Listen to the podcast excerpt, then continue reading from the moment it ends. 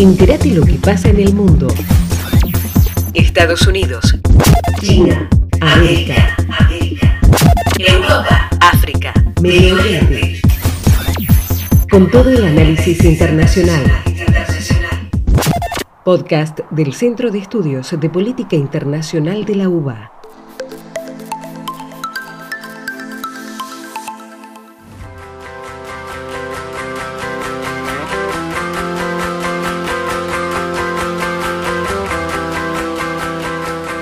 Le damos la bienvenida a un nuevo podcast del CEPI. Un saludo a Ricardo Benítez y hoy, junto a mi colega Santiago Suárez, ambos miembros del área de investigación Explorando África, hablaremos de la guerra contra el terrorismo y el Frente Africano. Santi, ¿qué te parece el tema que vamos a tratar hoy? Gracias, Ricardo. Al pensar en el atentado a las Torres Gemelas de septiembre del año 2001, rápidamente recordamos Afganistán, Irak, Al-Qaeda, ISIS, los lobos solitarios. Sin embargo, muchos de estos eventos han tenido, tienen una vinculación estrecha con el continente africano, en tanto en algunas regiones del mismo ha servido como base, apoyo, refugio y fronteras de expansión para los actores involucrados en la denominada guerra contra el terrorismo. ¿Qué tendrías para decirnos de esto, Ricardo? Ah, genial, Santi. Sí, definitivamente el, el 11S tiene toda una, una, gran precuela que se puede rastrear al, al oriente del continente africano. Una característica que, podemos mencionar es que después de la guerra de Afganistán, donde los mujahidines acaban de, de derrotar al, al, ejército soviético, hubo muchos que se desplegaron a lo largo del mundo islámico. Y en el caso de Osama Bin Laden en particular, él adquirió refugio en Sudán. A partir de ahí es que Osama llega en calidad de un, un hombre adinerado, un hombre rico. Los, los, Bin Laden han sido una familia eh, adinerada eh, durante muchos años, Osama Bin Laden era parte de este, de este entramado. Y eh, se estima que estuvo en Sudán alrededor de 1991 1996, y posteriormente desde Sudán es que se dirige a Afganistán. Sin embargo, ante la caída de la Unión Soviética y la preeminencia de Estados Unidos como principal potencia global, estos adoptan una imagen de policía, policía global, que era el término que, que, le aplicaban, y en su momento estuvo fuertemente involucrado en los procesos de conflictos que sucedían en Somalia. Con aquel acto que sucedió en Mogadillo, muchos conocen con la caída del halcón negro, los estadounidenses generan cierto repliegue de la zona y a partir de ahí le permite a la red de Al-Qaeda, que tenía una, una fijación bastante opuesta a la presencia de Estados Unidos en el mundo islámico, a empezar a desarrollar actividades en contra de Estados Unidos y a potenciar su red desde África Oriental.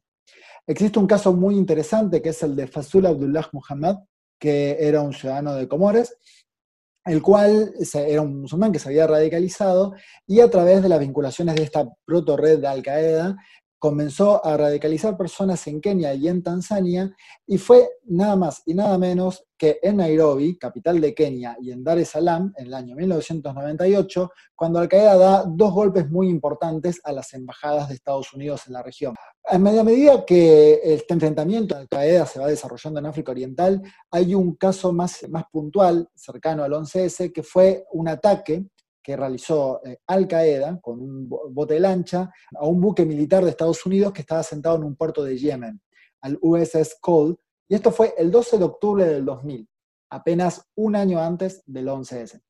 Gracias, Ricardo. A mí me gustaría agregar para nuestros oyentes que la importancia del cuerno de África y del mismo para los Estados Unidos en la lucha contra el terrorismo se debe principalmente a que el mismo se encuentra muy próximo a Medio Oriente y sobre todo a Yemen. Post 2001 los Estados Unidos, mediante un gran esfuerzo, intentara evitar que el terrorismo se propague hacia el continente africano. En consecuencia, pasó a ser la región de África más militarizada, estimándose que desde el 2002 en adelante ha contado con desde 1.200 a 18.000 soldados.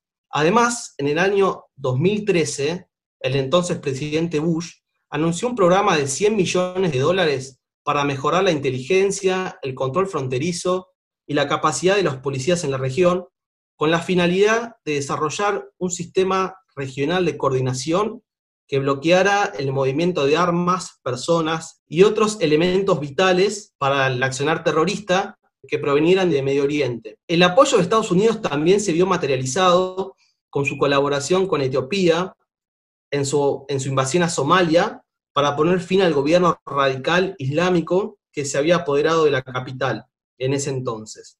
Genial, Santi.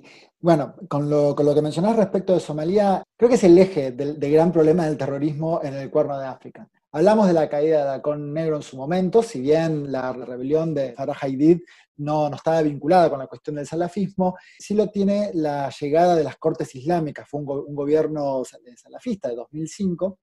Recordemos que el mundo estaba preocupado por otras áreas. Tuvimos la guerra de, Yugoslavia en el 94, después con el 11S, todo el foco de atención en el 2001 estaba en Afganistán, en 2003 pasa Irak, para 2005 se, estimaba eh, la idea de que Bush quería incluso invadir Irán y lo que sucedía en el cuerno de África y en África Oriental quedaba muy poco visibilizado.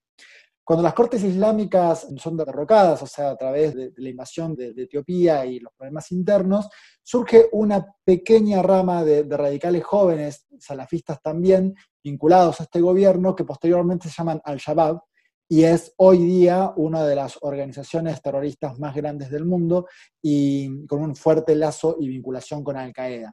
Y la característica particular de Al-Shabaab es que su diseño estratégico eh, se encuentra directamente vinculado a generar ataques contra Estados Unidos en, su presencia regional.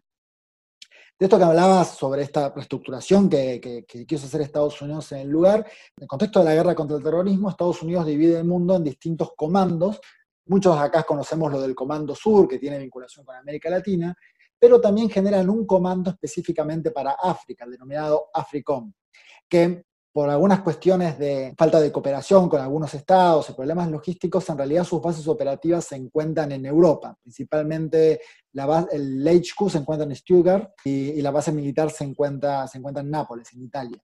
Pero todo su área de operación es el continente africano. Gracias, Ricardo. A mí para cerrar me gustaría resaltar que el Cuerno de África ha demostrado que en la lucha contra el terrorismo se debe tener un enfoque y una estrategia abarcativa, que tenga en cuenta la región, eh, la situación socioeconómica y sociocultural de sus habitantes, y a que las alianzas que quizás resulten beneficiosas en el corto plazo pueden llevar a que éstas tengan muchos costos en el largo plazo en analizarlas de manera correcta. Para mí creo que es muy importante que tomemos en consideración el flanco africano de la guerra contra el terrorismo, porque cuando tenemos un enfoque pensado estrictamente en Medio Oriente, quizás podemos cometer cierto error de interpretación. Muchos pensamos que la presencia de ISIS ha finalizado con la caída de Deir el-Zor sin embargo, existen varios grupos armados con una fuerte vinculación y afiliación a ISIS que se están desplegando y reproduciendo a lo largo del continente africano. Por lo tanto, quizás ISIS aún permanece, o no sus ideas, muy vivas en el continente africano, al igual que las de Al-Qaeda, como mencionamos en el caso de Al-Shabaab previamente o de Boko Haram. Para vos, que estás buscando la foto de Osama Bin Laden en Sudán, o que seguramente eh, te acabas de darte cuenta que la guerra contra el terrorismo no empezó en 2001, que había una serie antes que ahora vas a tener que investigar. Este ha sido el podcast para vos y desde luego los que seguiremos haciendo respecto a este tema eh, van a tener que estar en tu lista de pendientes. No te pierdas de nuestros próximos podcasts donde seguiremos explorando África. Hay mucho para hablar, hay mucho para seguir Así que en este sentido, esperemos que te haya gustado y si es así, colocale me gusta donde sea que veas este podcast. Esperamos tus comentarios, queremos que lo compartas y de esta manera juntos seguiremos explorando África. Podcast del Centro de Estudios de Política Internacional de la UBA.